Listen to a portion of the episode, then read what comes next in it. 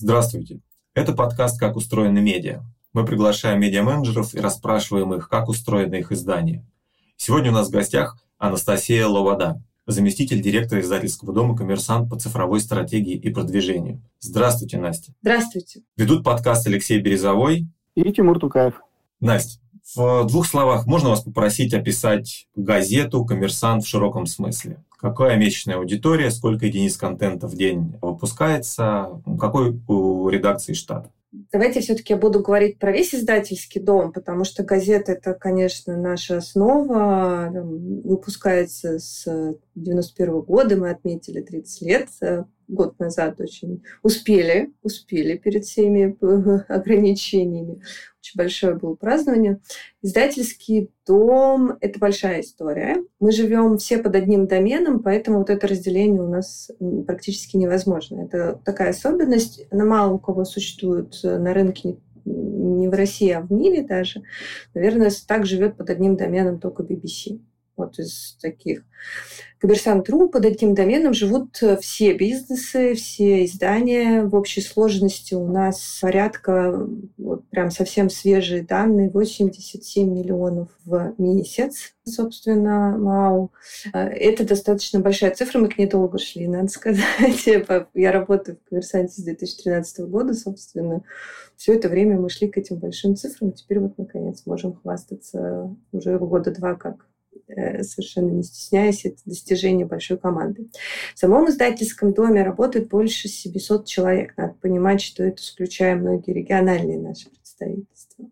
А вот газетная редакция, которая вас интересует, согласно... Я даже специально полезла, посмотрела статистику. Согласно нашей внутренней справочной системе, это составляет 87 человек. Это те люди, которые занимаются именно только газетой, а, но у нас достаточно тесная связь между газетой и всем сайтом. Поэтому нельзя сказать, что они вот занимаются газетой и ничем, кроме газеты. А как связана печатная версия и электронная версия газеты «Коммерсант»? Ну, контентно э, самый простой ответ связано людьми. Потому что те, кто пишут для газет, которые печатаны, то есть все, что напечатано в газете, оно, естественно, выкладывается на сайт. И это вот выложилось в свой раздел. Можно я э, уточню свой вопрос? Я имею в виду э, редакционные процессы, именно потоки создания контента. Какой контент идет только на сайт, какой только в газету, какой объединенный, какой с сайта может перекочевать в газету и обратно? Ответ смешной. Любой. Ага. А какие критерии?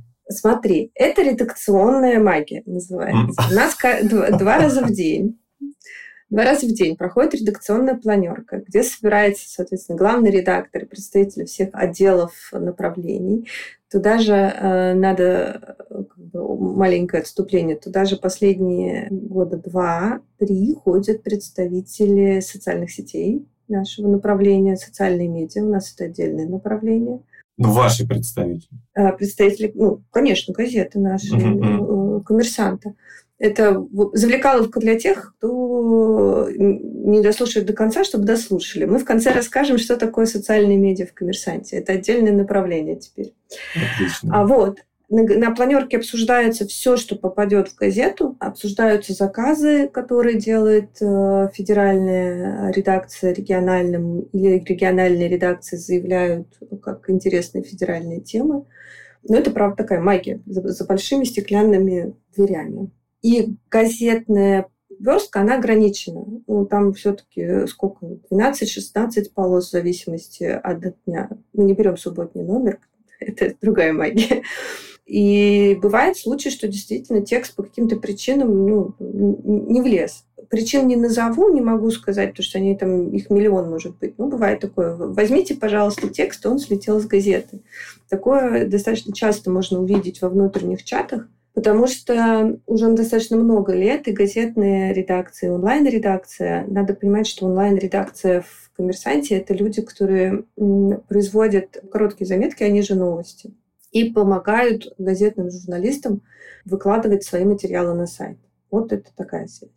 А тексты э, газетные либо онлайн все-таки создают журналисты, то, что относится к газетным ну, в большинстве. То есть у нас уже нет такого разделения, что человек X пишет только в газету. Нет. У нас есть человек X, который может писать только на сайт уже и не пишет в печатную версию, например. Приложение э, «История» у нас существует такое достаточно давно. Оно когда-то было в журнале «Власть», который сейчас не выходит. А раздел «История» есть, и он выходит на сайте. Угу. Понятно. Слушай, ну 87 миллионов МАУ. То аудитория. Как журнал вот строит... Ну, давай два вопроса. Да. Первый вопрос, кто аудитория?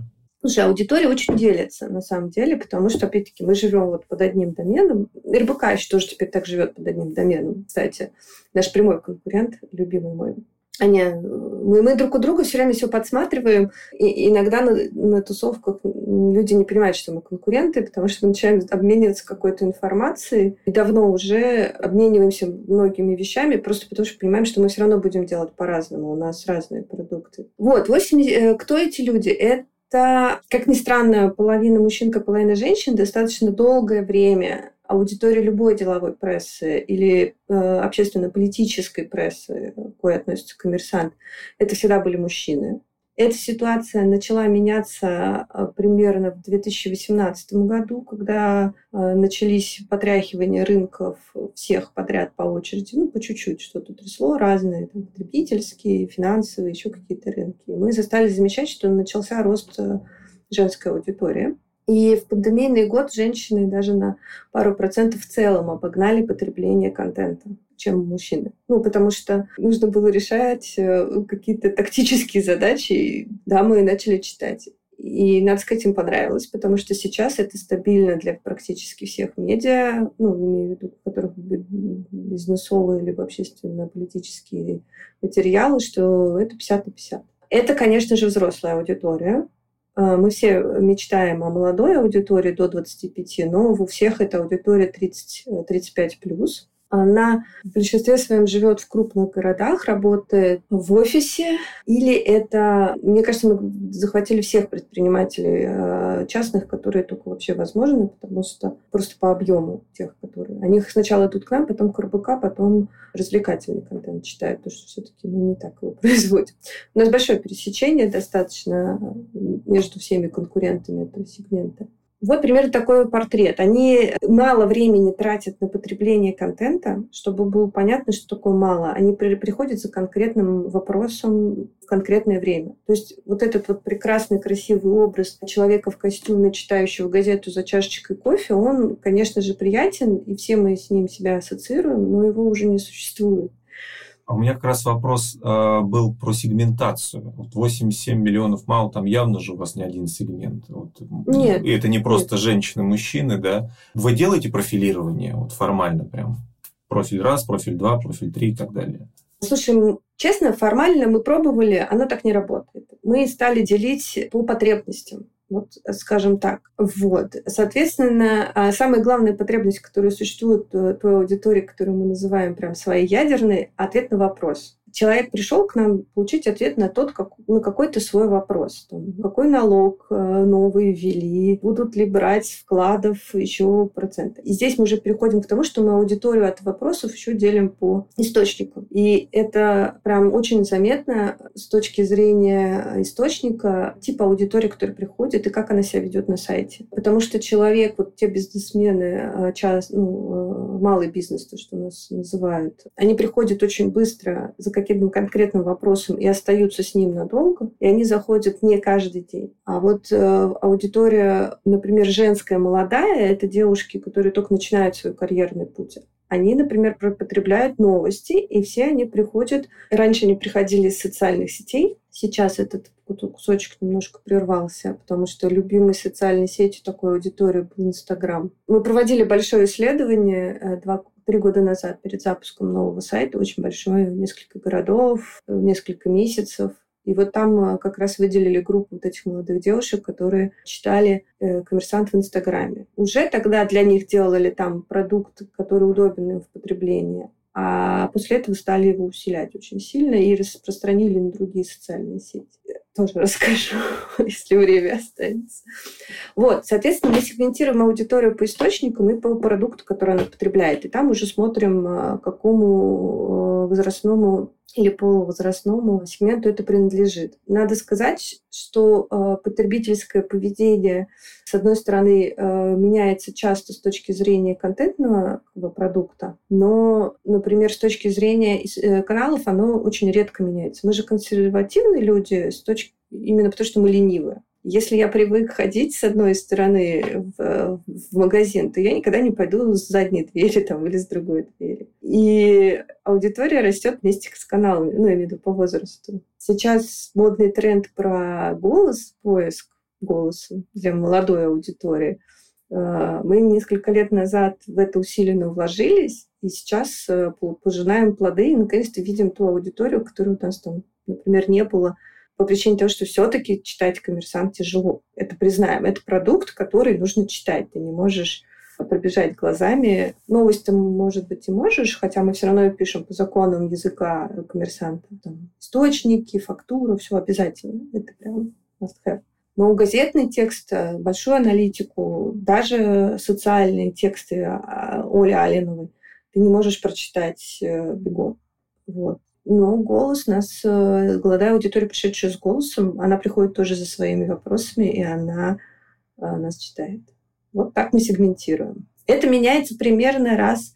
Э, знаешь, мы пересматриваем ее примерно раз в полгода, когда делаем большой отчет. Слушай, а ты говоришь, что вы делите еще по источникам аудиторию, по источникам входа. А можешь вот это пояснить? Ну, например, сколько каналов дистрибуции используется и как аудитория зависит от канала? Каналы используются все. Все, что есть. Смотри, традиционно у медиа, у новостных медиа особенно, это агрегаторы. Это огромный кусок, он обеспечивает большой поток проходящей аудитории. Что такое проходящая аудитория? Это как раз вот тот ленивый пользователь, который привык ходить из одного места все время в разные источники. Он, скорее всего, может быть э, лоялен к паре-тройке брендов. Раньше считалось, что человек потребляет примерно пять источников, три из них являются его любимыми, и один, которому он доверяет на 100%.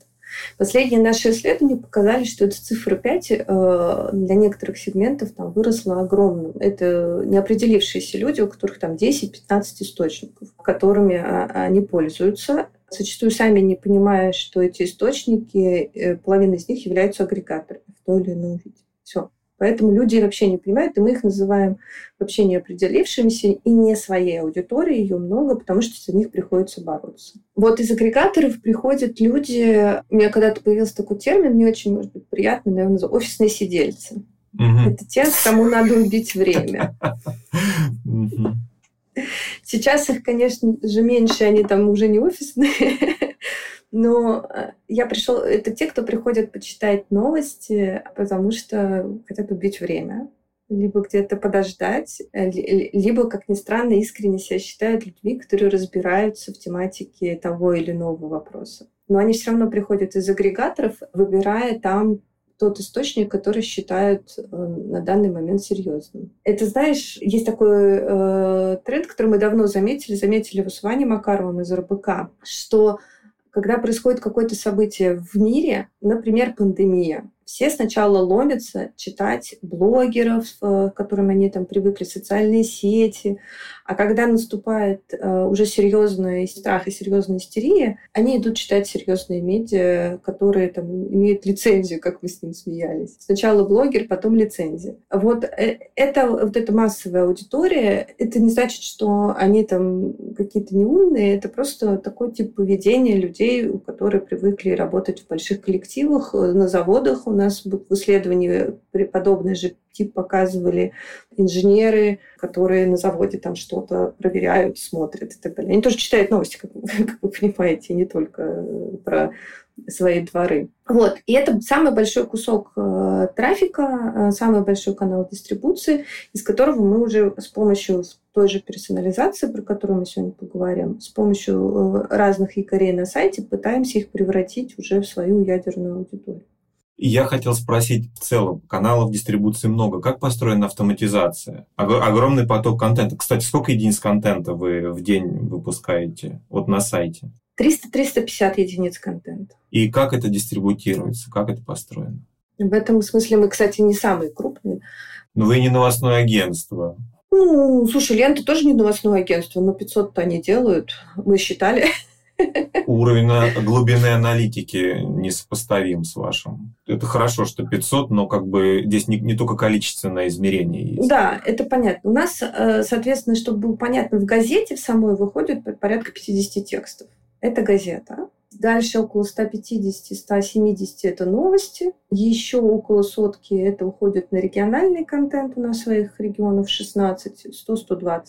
Все остальное это уже аналитика для сайта, иногда развлекательные какие-то истории и, и так далее. И спецпроекты туда же попадают. И вопрос про автоматизацию. Да? да, автоматизацию. Вот смотри, она разбита по каналам. Первое, естественно, э, самая жирная для нас история по лояльной аудитории поиск. Туда все понятно уходит автоматом. Мы... Есть команда разработки, с которой я работаю, просто сложившись домиком. Это самые частые отчеты в моей э, практике, потому что мы за этим следим просто как коршуны. Это весь контент, который производится, он должен быть определенным образом размечен, попасть во все э, сайт-мэпы, не быть ошибок. Э, ну, это все техническая исключительная история. Мы ее автоматизировали с точки зрения того, что как только что-то происходит, у нас загораются алармы, у меня свои, у разработки свои, мы можем точно знать, что в этот момент сломалась какая-то, какой-нибудь, какая-нибудь карта сайта.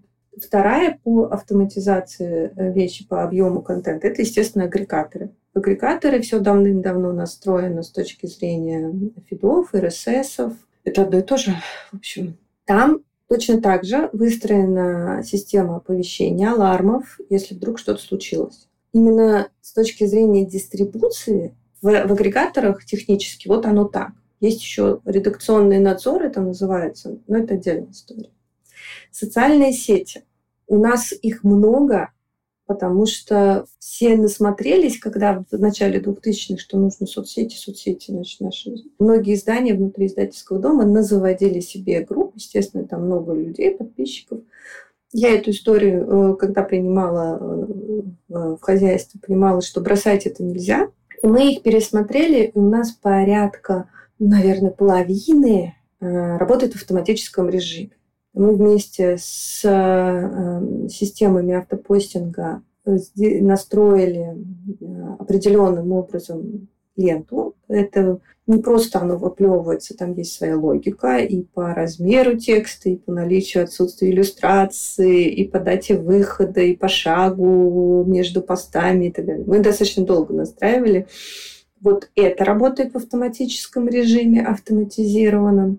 Дальше мы автоматизировали с помощью ботов работу с партнерскими обменными и другими а, направлениями, в которых есть а, полуручной труд, что это называется. Как, когда раньше у нас сидела специальный мальчик или специальная девочка, которая значит, в системе обмена что-то загружала руками, либо это каким-то образом общался с людьми.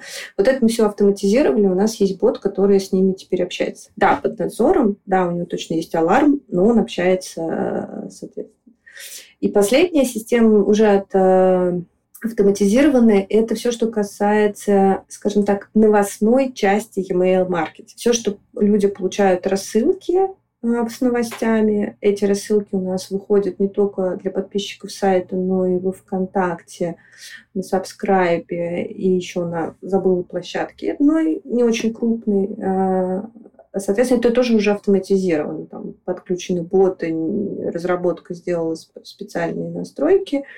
А, ну и, собственно, голосовая дистрибуция для Алисы и так далее, ну, естественно, сделана тоже уже технически, редакция, не редакция, специальные люди к ней не имеют никакого отношения. А на какой CMS вы работаете? У нас свои собственные самописные CMS. Ей страшно сказать, ее первый раз создали в 97 году и постоянно модернизируют. Ну, уже не поменяешь, да. Ну, каждый, не, не, мы каждые три года, как настоящие э, хорошие мальчики и девочки, собираемся ее поменять. Э, подходим к этому снаряду и находим что-то более интересное для себя. Э, нет, мы, э, естественно, мы что-то в ней меняем, потому что э, очень большое количество сейчас времени разработки, в том числе, уделяется э, именно стеку технологий между бэкэндом, фронтендом и все, что касается, например, облегчение сайта, давайте таким словом назову, облегчение. Сейчас очень важно, чтобы все грузилось очень быстро. А это все очень быстро, оно э, в Гугле или в Яндексе, как основных системах поиска, экосистемах, которые уже не только поиск, меняется очень быстро. И нам тоже под них нужно подстраиваться очень быстро. И вот последние три года мы занимались тем, чтобы э, сделать сайт оперативно быстрым для таких изменений. Угу. Хорошо, спасибо большое. И я передаю эстафету Тимуру. Да, очень прикольно, кстати, про вашу редакционную издательскую систему. Я помню, в 2007 году, когда на журфаке преподавал в Челябинске, а у меня был курс «Техника и технология СМИ», и там где-то две или три пары мы как раз э, вашу систему разбирали. Интерфейс, админку и так далее. Ну, очень прикольно, ну, по Вы... тем временам это было прям, ну, типа, на, на уровне ну, на международном. То есть это был очень классный пример, и тем более тогда еще не так сильно был развит интернет э, и все такое, поэтому я помню, что вот, вот была ваша система, и еще я находил какую-то систему, то ли Нью-Йорк Таймса, то ли еще кого-то. В общем, ну и ваша что-то, я не помню, чтобы она уступала ей. То есть, ну, прям выглядело это все бомбически по тем временам. И, Слушайте... По-моему, тогда Лебедев делал, если я не ошибаюсь. Я. Э, дизайн, да. На, на самом деле, знаете, это смешная история, когда работаешь внутри э, коммерсанта, многие журналисты у нас так рассказывают, фу, да это неудобно, да тут что-то такое, ну зачем мне это надо? И люди, которые выходили, через какое-то время там встречаешься, ну как, слушай, такая у нас удобная админка была вообще. Это вы в Битриксе не работали, да? Э, слушай, я попробовала много систем, да, а, как бы есть претензии, конечно же, хочется идеально, но я могу сказать, что а, по многим критериям, а, не потому что это моя как бы, админка сделана разработчиками, с которыми я там вижусь регулярно, а просто потому что я понимаю, что по многим критериям она сделана для, для людей. У нас э, один из основных руководителей веб-разработки, который именно этим тоже занимается, есть у него такое правило, извините, защита от дурака. Прекрасно. И он всегда старается максимально подстраховать журналиста. Максимально. Журналисты даже за это, про это зачастую не думают, а он действительно старается.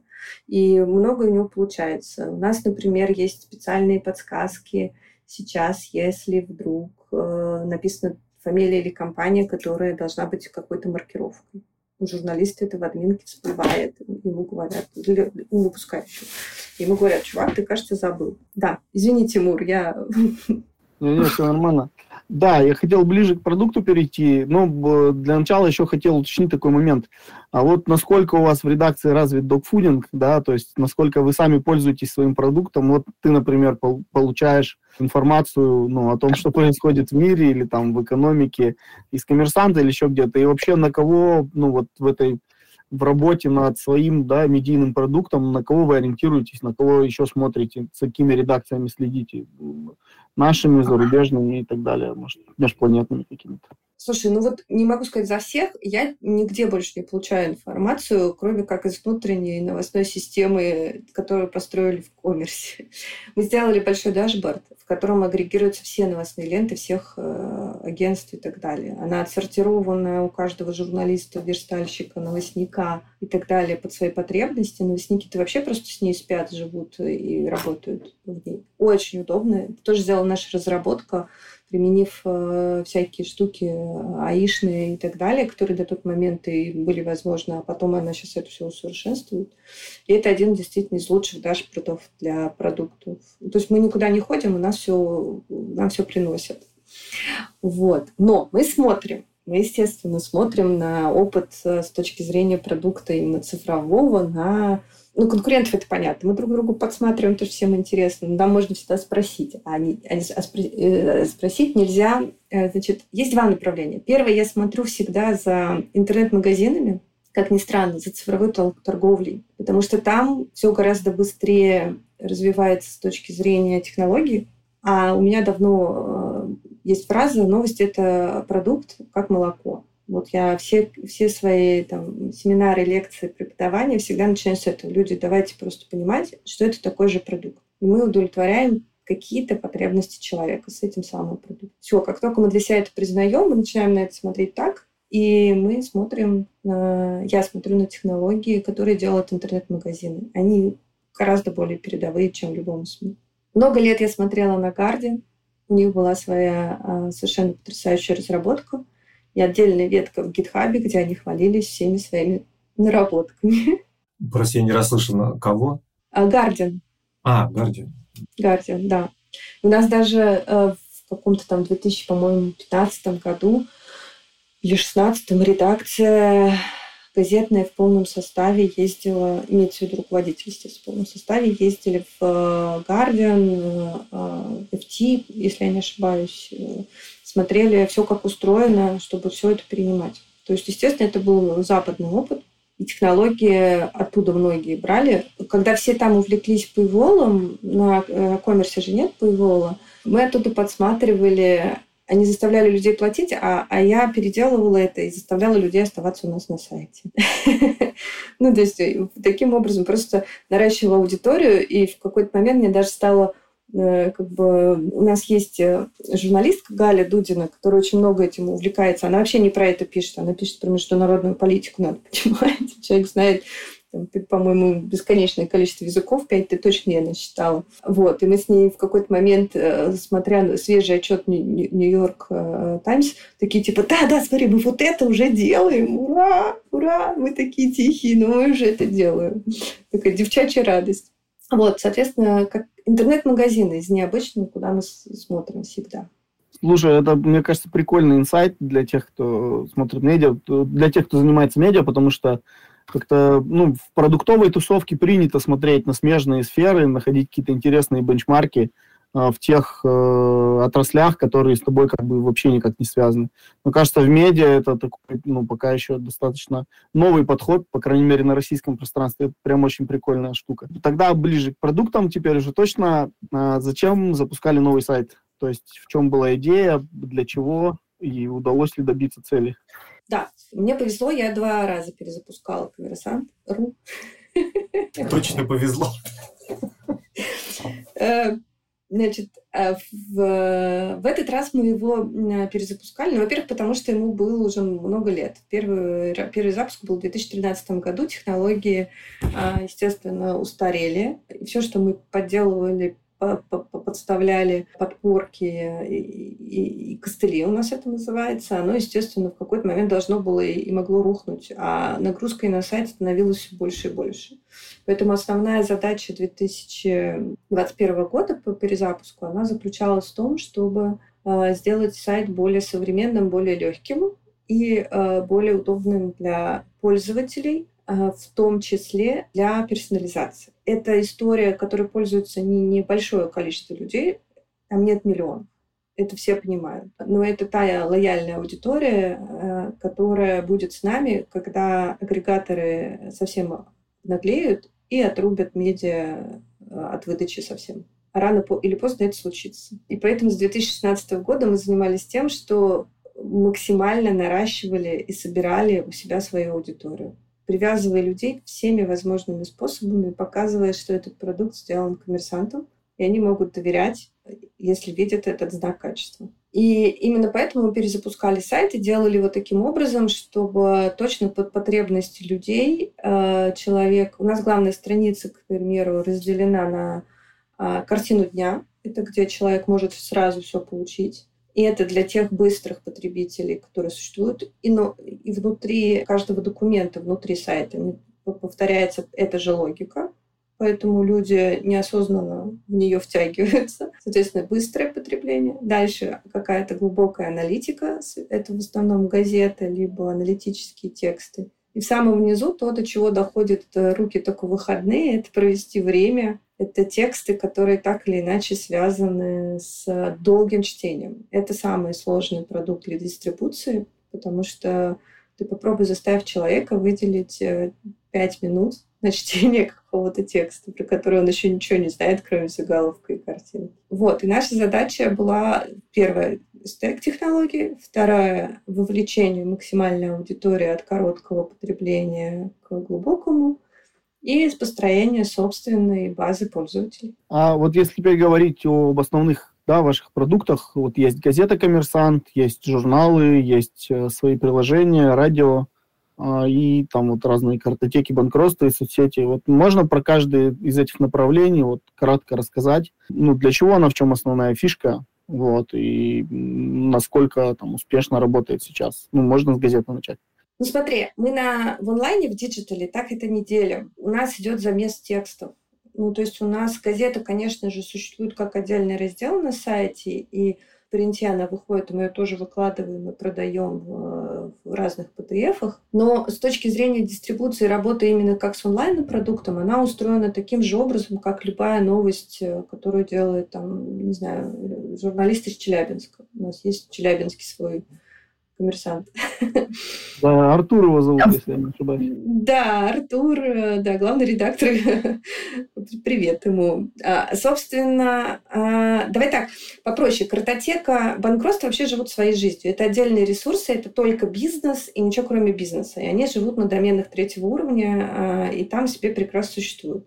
Надо сказать, что когда мы перезапускали сайт в 2021 году, мы туда же на домены отдельного уровня а, отсоединили наши бизнес-мероприятия, которые должны жить по принципам бизнеса, а не продукта новостного или контентного. И туда же уехало фотоагентство. У нас это огромная совершенно история. Э, наше фотоагентство я просто не побоюсь, третье в России по объемам, и можно даже купить э, все, что как угодно в режиме онлайн. И она тоже живет отдельно. Соответственно, мы выделили историю, которая занимается только контентом. Вот Коммерсант.ру на сегодняшний день это исключительно контентная история. И мы сознанно в новом сайте уходили от э, жесткого разделения, которое существовало раньше. Раньше ты, когда заходил на сайт, у тебя в глаза первым делом бросалась газета, автопилот, викенд, приложение. Теперь этого нет.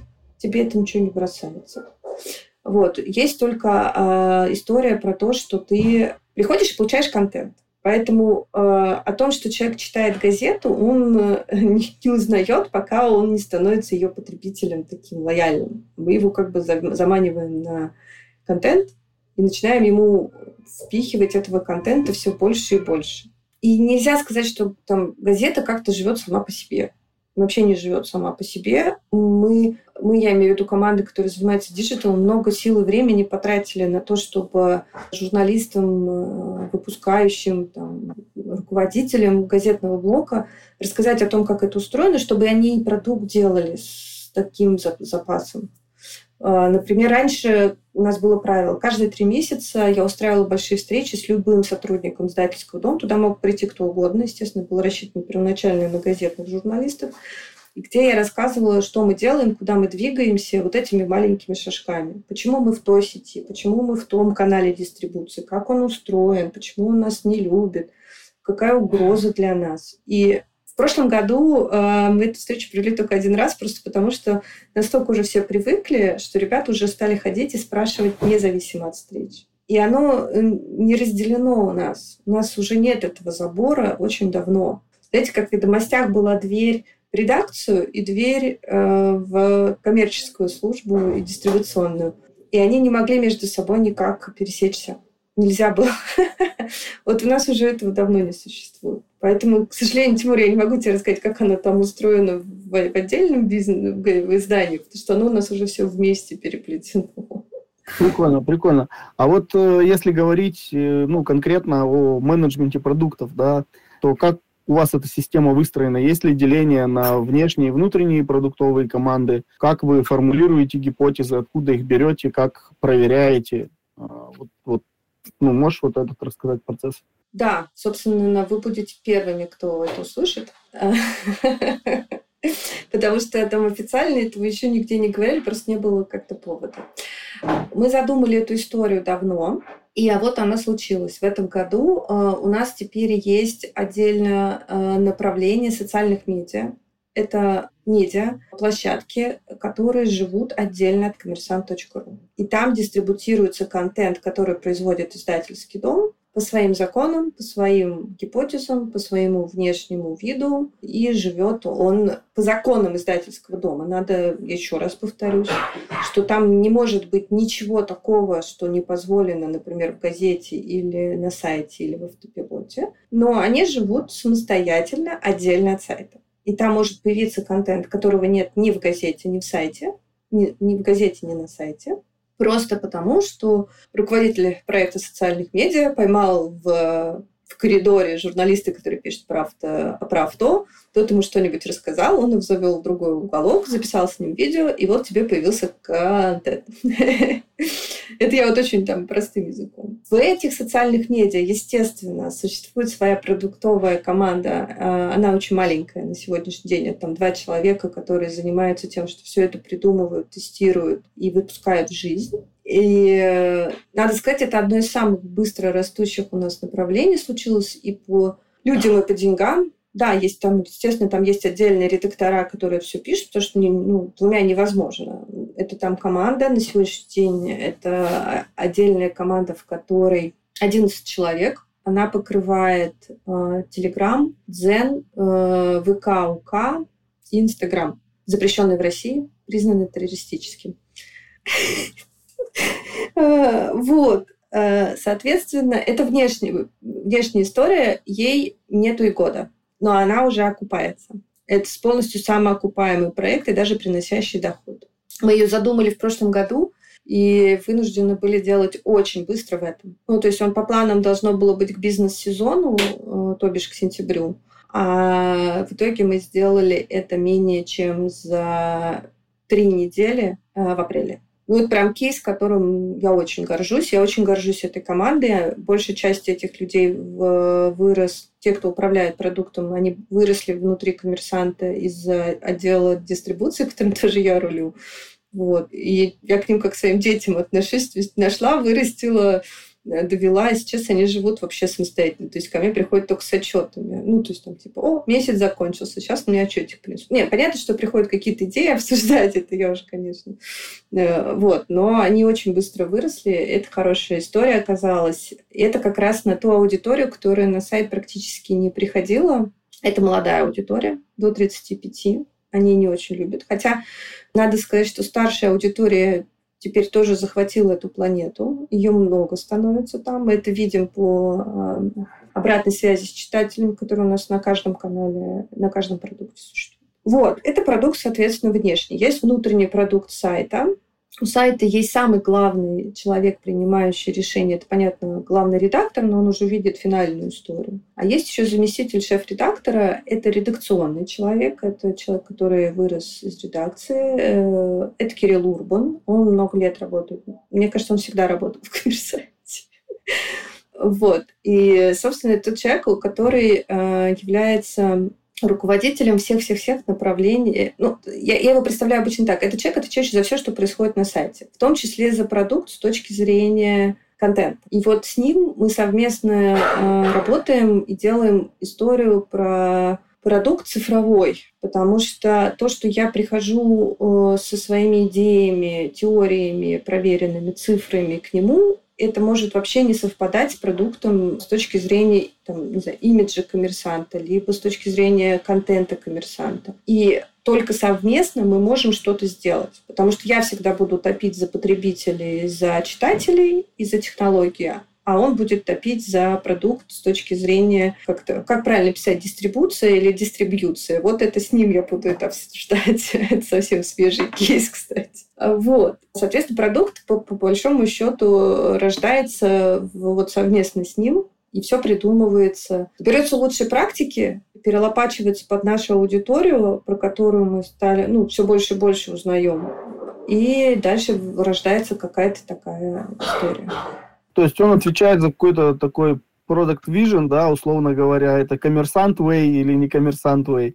Типа ты приносишь к нему разные фичи, условно говоря, фидбэк. Давайте мы в iPhone сделаем там мини-джек и то и все, а он говорит, э, наш ну, вот iPhone, он должен быть таким, поэтому вот это подходит, а вот это нам не подходит. Ну, не совсем уже так, потому что скорее не наоборот, нет. Э, подходит, не подходит, это уже мы все знаем, что нам подходит. Мы скорее садимся, и я прихожу с какой-то совсем сырой идеей, я говорю, слушай, вот я там, или он приходит ко мне с сырой идеей говорит, слушай, я вот увидел такую штуку, а давай что-нибудь у нас замутим. Вообще, насколько у нас это э, пойдет к аудитории. Ну, к примеру, когда мы запускали на новом сайте персонализацию контента не только для подписчиков, мы э, очень сомневались. У нас есть э, лента на новом сайте э, новостная, которую человек может настроить, э, не будучи зарегистрированным на сайте, не отдавая нам свои персональные данные, разделить это на деловые новости и неделовые.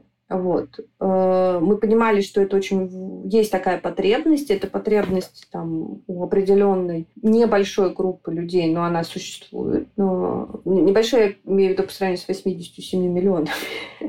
вот, но она существует. И мы по этому поводу э, долго спорили и для себя решали, как этот продукт должен быть устроен, и что в него... Вот там, условно, Кирилл отвечал на вопросы, что в него должно войти, потому что он э, больше знает про контентный продукт. А я отвечала на вопросы, что же мы должны с этим сделать, чтобы это было э, потребителям полезно. Да, жизнь несла свои коррективы. Мы этот продукт э, запустили осенью прошлого года, но не, никак не продвигали с точки зрения промо. Ну, просто потому что ситуация изменилась. Но пока мы его не продвигали, мы поняли, что ту аудиторию, которую мы хотели захватить, она и так сама его нашла. Просто потому что потребность была высока. Или когда мы, например, придумываем, придумывали личный кабинет пользователя на сайте, который мы заводили много лет назад, уже там, в 2016 году. А, и тогда это казалось какой-то фантастикой, что у человека будет возможность настроить свою персонализированную ленту контента на сайте. Ну, то есть мы видели, как это делается в больших а, там,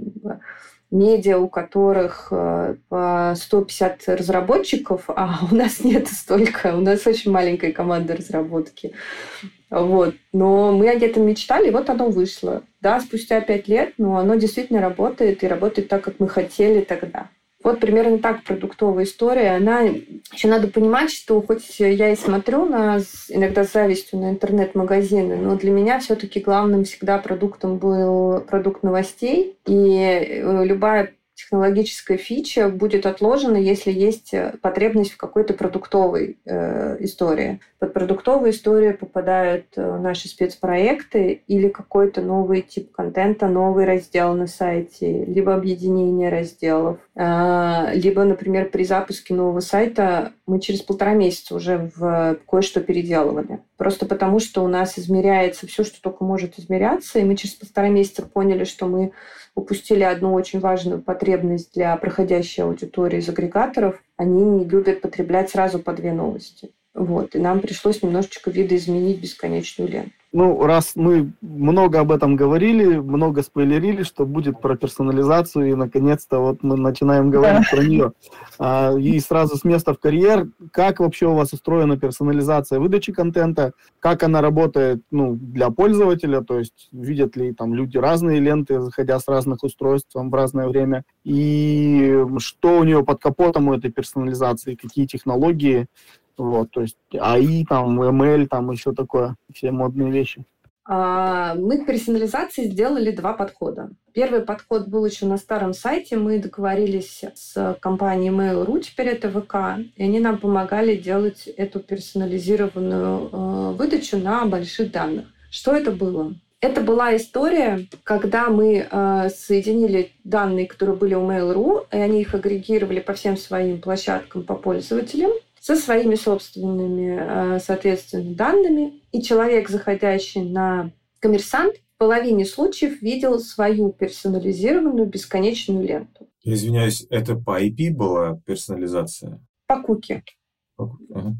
Соответственно, половина пользователей видела то, что хотели мы, имеется в виду как продуктовая команда, а половина пользователей видели то, что про них знали э, Mail.ru. Потому что у нас, естественно, такой бигдаты не было никогда, и не будет ни у какого медиа, даже у Нью-Йорк. Вот. Эта история жила у нас на сайте примерно ну, чуть больше года до перезапуска сайта. И в результате этого мы поняли, что для холодной или проходящей аудитории эта история все равно. Извините, хотела слово фиолетово сказать, ну ладно скажу. Ей фиолетово, ей вообще до лампочки. Вот вообще все равно. И тратить время на людей, которые пришли к нам первый раз, второй, третий, ну, вот вообще не имеет никакого смысла. Потому что э, мы по статистике видели, что эта лента персонализированная работает только при хэви э, юзера нашей аудитории, те, которые возвратные наши, те, которые газетные, те, ну, которых мы прям видели, что это наша наша аудитория, ядерные. Вот у них э, глубина вырастала там чуть ли не в 14 э, раз, если я сейчас правильно помню на всякий случай хотел вот уточнить сразу, что, может, кто-то из слушателей не поймет немножко. То есть, фактически, ну, вот если прям грубо говорить, у Mail.ru вы покупали данные просто обо всех пользователях интернета. Нет, нет, не так. Мы не покупали. Первое. Купить данные о пользователях интернета ты не можешь. Это запрещено законом. Да. А, и мы их не покупали. Мы просто договорились с ними на эксперимент, который им тоже был интересен. Мы отдавали им свой контент. И давайте грубо расскажу. Мы брали им свой контент, выгружали к ним систему, они его там перемешивали. Исходя из э, признаков аудитории, мы им тоже отдавали там, типа, к нам зашел пользователь X. Он такой, так, пользователь X у нас в системе любит котиков и полувагоны. Значит, мы коммерсантовский контент выплевываем коммерсанту обратно, и этот пользователь увидит, значит, две статьи э, про полувагоны, которые свежие написала газета, и один материал из приложения «Дом» про котов, которые живут на крыше. Мы ничего не покупали, Имейл у нас тоже ничего не покупал. Мы абсолютно обменивались обезличенными данными. Они просто забирали... Не совсем корректно, да, выразился. Ну, вот, хотел как раз подчеркнуть, что а, вы поняли, что проходящую аудиторию персонализировать не нужно, а вот те, кто к вам постоянно возвращается, то есть ваше какое-то читательское ядро, про них у вас данные как бы свои есть и так. Я правильно да. понимаю, да, такой вывод? Да. А как вы разделили эти аудитории? Как понимали, что это возвратное, а это невозвратное проходящее? А у себя-то я уже видела. У меня же поделено 50 на 50. И вот из этих 50 я точно, ну, то есть я знала, что вот этот 50, который получает ленту от Mail.ru, да, вот они пришли из таких-таких источников, они у меня завернулись, не вернулись. Это уже статистика Гугла совершенно спокойно показывала. Вот. Ну, не, не спокойно, конечно. У нас э, тоже есть особенность в «Коммерсанте». У нас есть свой собственный аналитик, э, которого мы тоже вырастили. Мне кажется, этот человек уже нигде не сможет работать, хотя он прекрасный аналитик, просто потому что он привык к таким рода сложным экспериментам. У него обычный день начинается так, не, это невозможно, Настя, отстань, так не, не бывает. Через два часа он возвращается, я, кажется, придумал. Потрясающе. Как его зовут? Давайте его прославим. Э, его зовут Максим, дальше не скажу, потому что украдут. Максим, слава тебе. Вот. А, собственно, мы, посмотрев, продолжая персонализацию, посмотрев на это, мы поняли, что э, нам нужно срочно эту историю мэчить э, с параллельно мы строили личный кабинет и придумывали всякие фишки, плюшки для нашей лояльной аудитории в виде под рассылок, подписок каких-то. И, соответственно, на новом сайте мы это соединили. Мы полностью убрали технологию Mail.ru. Большое спасибо ребятам, она у них сумасшедшая, но она не подходит для построения такого, того, что хотели мы. И, соответственно, на новом сайте у нас есть простая история. Это по куке. Человек просто переключается, не, не регистрируясь. Есть чуть более сложная. Это когда человек, зарегистрировавшись, оставив e-mail и пароль, мы даже ее не просим, хотя это уже является э, все равно персональными данными, мы попадаем на всякий случай для медиа, которые соберутся это делать. Вы должны точно понимать, что такое 152 закон э, ФЗ, 149 это если у вас есть комментарии на сайте ФЗ, и все, что с этим связано, а также закон о хранении персональных данных должен быть у вас прямо под руку. Я, к сожалению, тоже это все вынуждена была изучать. Вот. И мы, э, соответственно, для зарегистрированных пользователей предоставляем возможность получать контент прям персонализированно. При этом мы поняли, что забивать контент, который хочет показать редакция персонализированным, точно не стоит, потому что было такое отторжение на том эксперименте. Мы обсуждали это с людьми. И так появилась лента справа. На десктопе она существует лента справа, а на мобиле она существует в виде небольшого окошка между контентно полтора экрана между первым и вторым экраном. И в чем разница между лентой справа и основным фидом? Лента справа может быть настроена под мои потребности. Я выбираю не только рубрику, я могу выбрать автора, я могу выбрать тег, я могу выбрать все, что угодно. Нас теперь можно подписаться на совершенно липусенькую историю, которую не до этого нельзя было подписаться, потому что всегда становилось, ну как я это буду выдавать? Теперь возможно. Это личный кабинет. А по центру идет, э, скажем так, редакционное видение. Потому что мы все равно выполняем миссию. Э, если бы мы были только э, думали о потребностях аудитории, ну, у нас было, это было бы уже не коммерсант. Все равно мы должны давать объективную картину дня у человека существует информационный пузырь, мы этот пузырь всегда будем пробивать. А если не настраивать, не настраивать ленту справа, то что она выдает? Она выдает вообще все, все 300 материалов. То есть она не персонализирована. Персонализировать я могу только вручную. Конечно. Мы тебе... Смотри, у нас есть еще одно главное правило. Мы не заставляем пользоваться. У нас вот прям это жестко, а, мы когда-то поняли для себя. Мы не будем подсовывать э, человеку то, что он не хочет. Вот справа мы дали возможность человеку сделать свой собственный выбор. И там для человека есть еще выбор смотреть все подряд. Вообще все подряд. Там вся лента.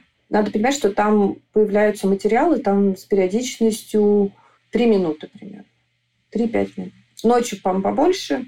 В high season, когда у тебя новостной поток сумасшедший почаще – и это оказалось хорошей историей для вовлечения проходящих. Это лучшая история оказалась для тех, кого... У нас же еще есть задача решить, которую невозможно никогда, она только будет уменьшаться, это сохранить максимальный объем доступной аудитории. Это нереальная история мы ее будем всегда терять, просто потому что десктоп в целом теряет себя. Но мы решаем ее все равно и все делаем для того, чтобы максимально уменьшить отток, просто потому что там основные рекламные деньги. Реклама на десктопе стоит дороже, чем в мобиле. Вот. Основной фид, который по центру, в итоге он как-то автоматически персонализируется или он у всех Нет. одинаковый? Всегда один, да. Персонализируется только лента справа. Но персонализируется лично самим пользователем? Или на основе кук тоже там что-то происходит? Нет, нет, только лично самим пользователем. То есть э, автоматической персонализации сейчас нет, получается? Нет, мы от нее отказались. Слушай, это потрясающе. Я хочу просто отметить принципиальную разницу. Если ты обратила внимание, недавно же, ну, месяца два, может, назад, Нью-Йорк Таймс опубликовал мат-модель своего, э, значит, своей нейронки, э, благодаря которой они сократили вот этот CGM э, максимальный. Там у них чуть ли не через 6 касаний они приводят пользователя к подписке. И там как раз другая история. Они говорят, что наша нейронка построена таким образом, что мы исходя из цифрового следа пользователя, показываем ему тот материал, который он, а, дочитывает, б, заставляет его возвращаться на сайт, и как бы они подсаживают его на контент, то есть они ему показывают на, нарочитые материалы, то есть то, от чего, ты говоришь, вы отказались. Мне этот э, подход э, как бы кажется очень, я бы даже сказал, романтичным. И смелым, очень, смелым и принципиальным. Да, принципиальным абсолютно. То есть отказаться от того, чтобы привести пользователя там, к подписке или к, ну не знаю, это, конечно, такой криминальный случай, но там к редакционным материалам или там к нативным, э, да, каким-то спецпроектам. Это же просто, ну, масло масло, ну, просто ну, там должно быть медом намазано, а вы говорите нет, мы вот будем пробивать информационный пузырь и объективно формировать картину дня. Потрясающе. Смотри, тут какая история. Мы же все равно ну, даем такую возможность. Но цифры, я видел цифры Нью-Йорк Таймс. И мы, собственно, эту ленту-то заводили два года назад, вот эту вот э, с АИ, потому что мы все это видели. Мы все такие, типа, фу, вот мы придумали технологию, у нас, спасибо большое, Mail.ru согласился, потому что им тоже был интересен этот эксперимент, и мы с ними обменивались данными. А аудитория-то не алё.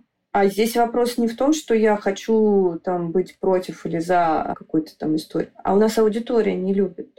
Ну, то они не все равно не хотят. А, ты же знаешь историю про то, что Яндекс Новости, когда они еще были Яндекс Новостями, тоже вводили персонализированную ленту. Да, но я не глубоко ее знаю, просто на уровне. А, и она у них есть, и она вроде как с ними там переехала теперь в Дзен. Но ни разу я не видела от них э, хвалебных отчетов о том, как аудитория себя при этом повела. Слушай, да-да-да, это вообще были скандалы. Я захожу инкогнито, мне показывают иноагентов, а захожу персонализированно, авториз... авторизуюсь, и мне там это мир, это благодать и, в общем, благоденствие. Да, смешная была история. Или грустная, как правильно. Это странная фраза будет, конечно, но здесь наша э, российская э, ментальность, она работает против всех законов физики зачастую в очень многих вещах. И это не потому, что там э, какие-то мы особенные, но э, любое, во-первых, э, территория, любая языковая территория, она особенная, ее нужно изучать. Я могу сказать, что еще в 2010-2009 году, когда на российский рынок выходила профессиональная социальная сеть Viadeo, была такая, второй, значит, по величине был бизнес после LinkedIn тогда. Вот, они одновременно выходили в Россию, на Китай и Индию. И мне очень повезло, потому что я участвовала в выходе в российский рынок. А повезло в том, что я увидела, насколько это огромная разница между странами. Нельзя под одну гребенку. Ну, то есть Слушай, да, вот простая история. Например, в Китае в обязательном порядке в профессиональную социальную сеть включался гороскоп. Потому что ни один бизнесмен в Китае не назначит тебе встречу, как нам объяснили, пока он э, не посмотрит свой гороскоп на эту тему. Мы не, а мы не ждем милости от природы. А, а у нас не так. Вот. И это вообще вечный спор в медиа. Это, понимаешь, еще же есть еще такой нюанс. Нью-Йорк Таймс собирает э, данные для своей АИ со всего англоязычного мира. И объемы, э, которые выдает им в итоге машина, и результаты, которые она им выдает, они более правдивы, сейчас крамольную вещь скажу, чем те данные, которые собираются и выдаются на русскоязычную аудиторию. Просто потому, что есть математика цифр. Хорошо, что меня не слышат там пару-тройку разработчиков, которые плотно занимаются АИ. Вот, они, наверное, бы меня убили. Но, по крайней мере, пока я еще не видела ни одного э, продукта на русском рынке, который бы действительно машин ленинг там, или АИ выдавал результат прям идеальный. А мы все-таки хотим идеальный результат. И это была тоже... Мы долго спорили. Вы не представляете, сколько мы вместе с Кириллом посмотрели отчетов, как мы их крутили, перекрутили, прежде чем отказаться от этой истории. И мы поняли, что наше будущее... Окей, давайте не буду примазывать Кирилла. Я поняла, чтобы потом не прилетело ему тоже. Если мы не соберем свое сообщество, а тут никакой АИ и ML не поможет, а, и не будем знать каждого пользователя в e-mail, у нас шанс на выживание очень небольшой потому что э, агрегативные системы, потому что агрессивная среда, потому что потребительская лень, она э, убивает привычную нам журналистику. Ну, это правда. Соответственно, нам нужно искать путь, при котором человек думает, чтобы мы, что мы пришли к нему конкретно. А вот тут машинки нам как раз будут мешать. Ой, какая грустная нота. Слушай, не, да, это наоборот, исследования, прям это да, да, да. класс вообще. Мы следим, вдохновляет. Мы, мы следим за вот этими аишными делами в медиа, и казалось, что наоборот здесь лежит ключ решения всех проблем. Все, ты внедряешь а, нейронку, она смотрит, что читает, подсовывает это в больше, дочитываемость увеличивается, время на сайте увеличивается, наступает всеобщее благоденствие, рекламодатели несут а, к тебе денег, а ты говоришь а, ровно диаметрально противоположную вещь, что только сообщество, только своя повестка и, извините за, правильно ли я понимаю, миссия. То есть то, что, в общем-то, уже как бы выглядит, если не вызывающе, то как-то контр, контринтуитивно в современной медийной сфере. А, слушай, может быть, конечно, меня за это потом распнут лет через давай, пять. Когда... Давай вместе пусть нас распнут. Да. Но я, например, смотрю в этом смысле на социальные сети, которые все построены вот на этом человеку подсовывается больше того, что он потребляет, и ничего более того. А потом социальная сеть начинает бегать и... Тушить пожары.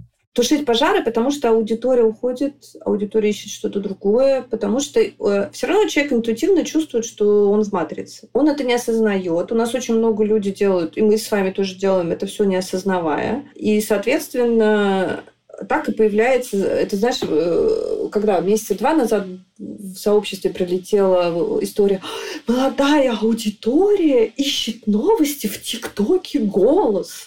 Так она их ищет, потому что вы ей всякую фигню там подсовываете в ТикТоке. А они все-таки не в вакуумном пространстве живут, не только в ТикТоке. Естественно, у них в какой-то момент случается история, что таблеточка синяя или красная. И чем больше этого будет происходить, и это возвращаясь к истории, когда происходит коронавирус, все бегут читать блогеров, потом понимают, что нужно пойти в другое место, вот мы останемся этим местом. А нам мероприятие, которое было посвящено 30-летию коммерсанта, мы с э, Борей Мельницким из Яндекса, все знают, знают, да, Боря Мельницкого, человек, который в Яндексе там всякими продуктами занимается, поспорили на то, что газета «Коммерсант» будет выходить через 10 лет как бумага.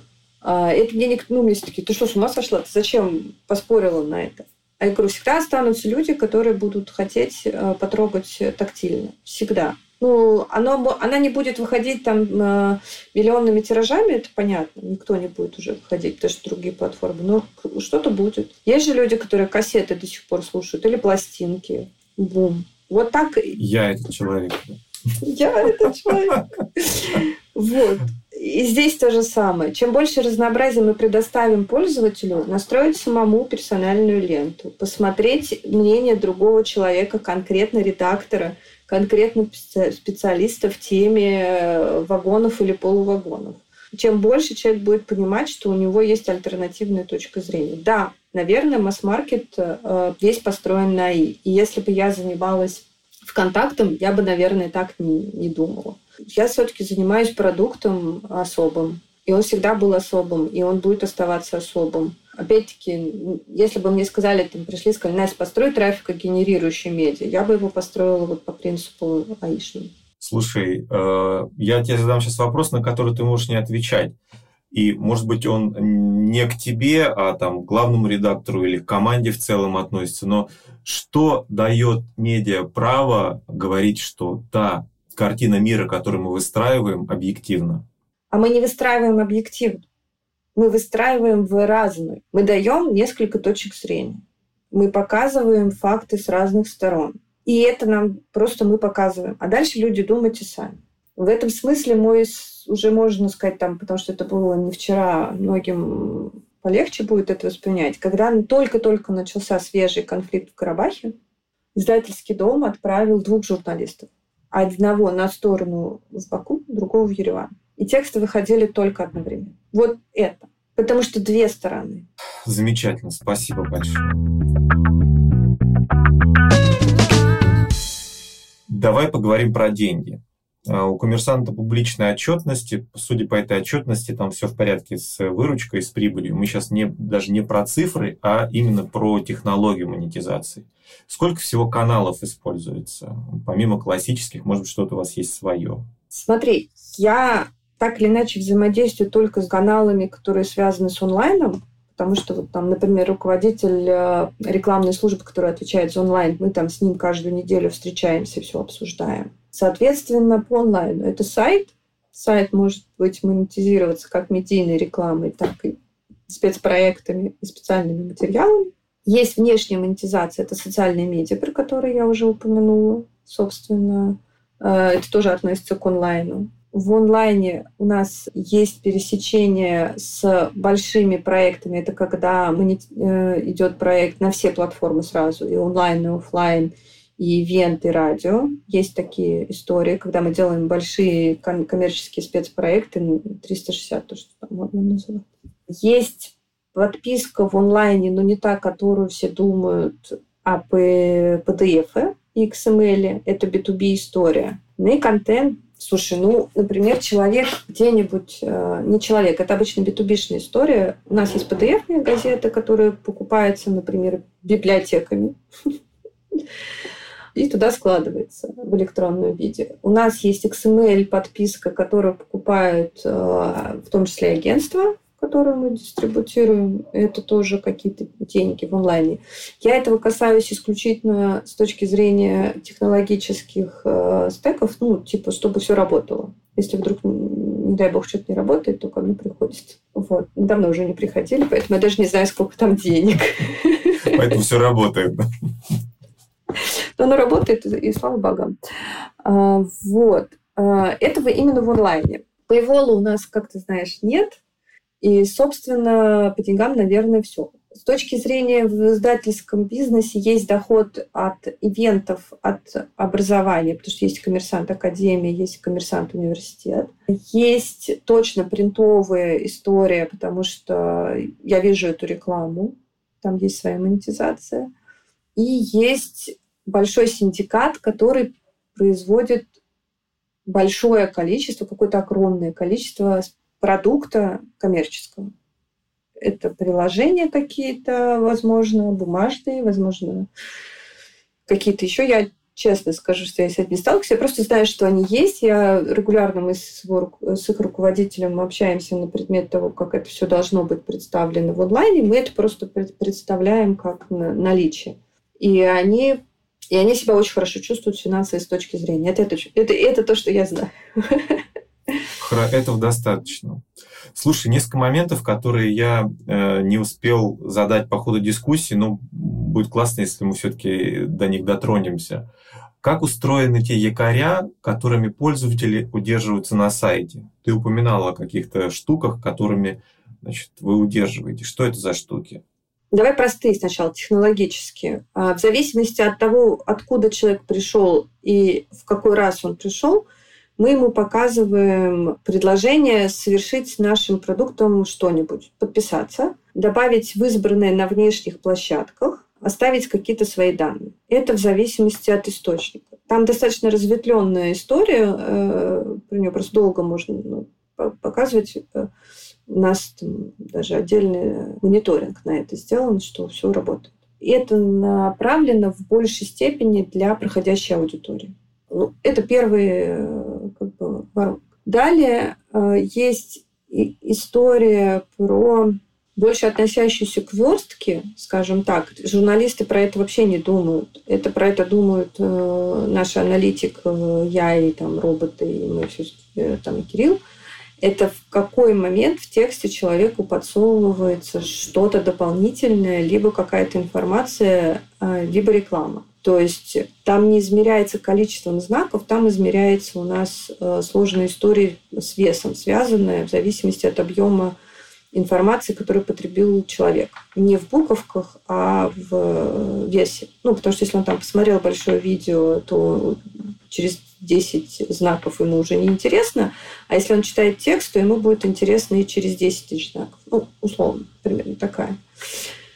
Это технологическое. И, э, соответственно, Последнее – это уже когда мы видим лояльную аудиторию, мы человека начинаем заманивать в наш личный кабинет не только залогиниться, потому что он хочет комментарий оставить под э, статьей, это вот, кстати, было еще в первую воронку относится. Самое простое, у нас и комментарии возможно оставить только авторизованному пользователю. Ну, во-первых, это по закону, а во-вторых, это очень помогает отсеять неадекватов.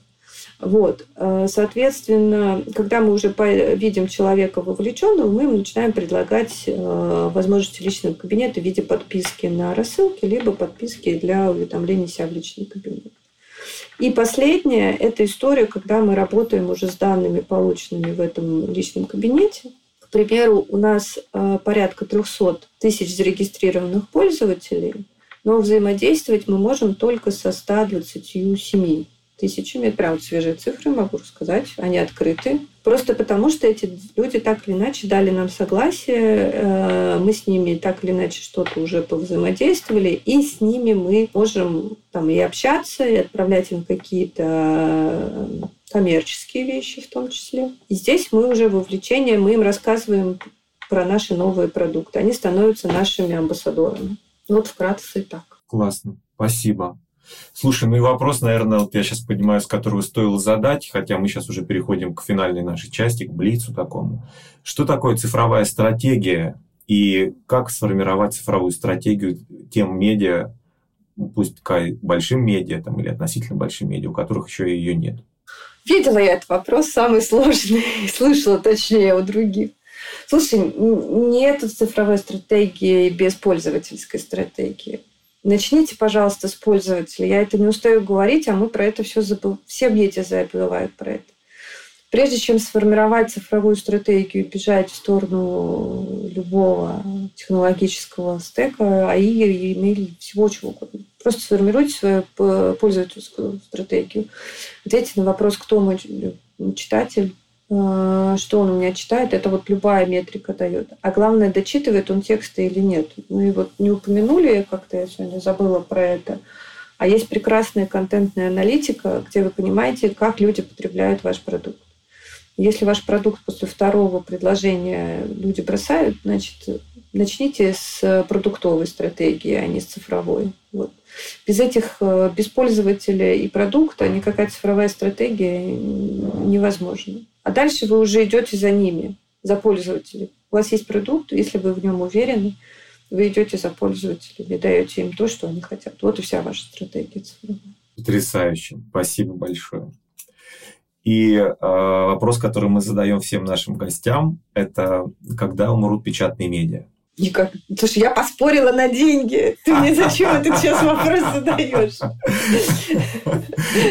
На большие деньги мы с Борей поспорили, на большие. Окей, окей, ответ понятен.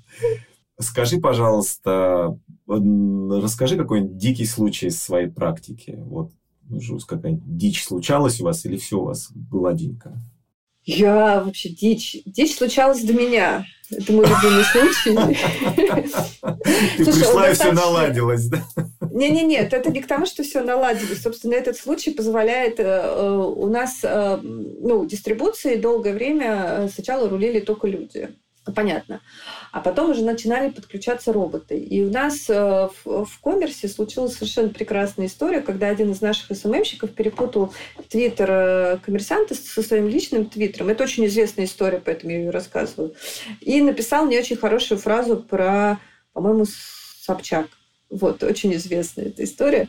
И, та, и благодаря этому, этому у нас появилось правило, что если ты отправляешь во внешнее, перепроверь. И когда я там стала заниматься в коммерсе всеми внешними соцсетями, я сказала, что первый, кто это сделает, лишится работы. Ну, так жестко совершенно. И у себя отобрала все возможные как бы, доступы с телефона к внешним. Я могу там только с компа или под паролем. Это нам, этот дикий случай нам установил определенную безопасность. Мы очень жестко делим себя. Вот. Не было у нас... Правда, я вот очень сидела долго, думала, какой же у нас э, дикий случай случался. Ну, как-то нечего даже. Скучно. Скучно вообще. Как кошмар. Скукота. Знаешь, из дикого случая это то, что я э, всех ругаю все время, если они что-то не то отправляют в чат. А тут э, в чат дежурный, где сидят все газетные ребята, где обсуждаются газеты, и где ничего обычно, кроме работы, не случается, я случайно переслала видео с котиком. И тут... И тут такое началось. И тут я поняла, что там живут хорошие люди. Я их так-то вживую видела, а в чате это все серьезно. Не, правда, сорян, нечего даже рассказать. Я бы очень хотела, но нечего. И тогда э, последний вопрос, э, точнее предложение. Пожелай что-нибудь коллегам из других медиа. Я вот уже много месяцев всем коллегам желаю э, дышать ровно. Вот, ребята, у нас сейчас адская турбулентность, она не прекращается с 2019 года, когда первые все сообщения пошли. Сначала ковид, потом агрегаторы нас не любили, потом опять ковид, потом э, все, все возможные мировые события. Берегите свою команду. Для начала спасите себя, начните дышать ровно, наденьте маску на себя, потом на ребенка. Поэтому я вам просто дышите, пожалуйста. Все. Спасибо большое. Спасибо. У нас в гостях была Анастасия Лобода, заместитель директора по цифровой стратегии продвижения издательского дома «Коммерсант». Настя, спасибо огромное. Спасибо. Спасибо.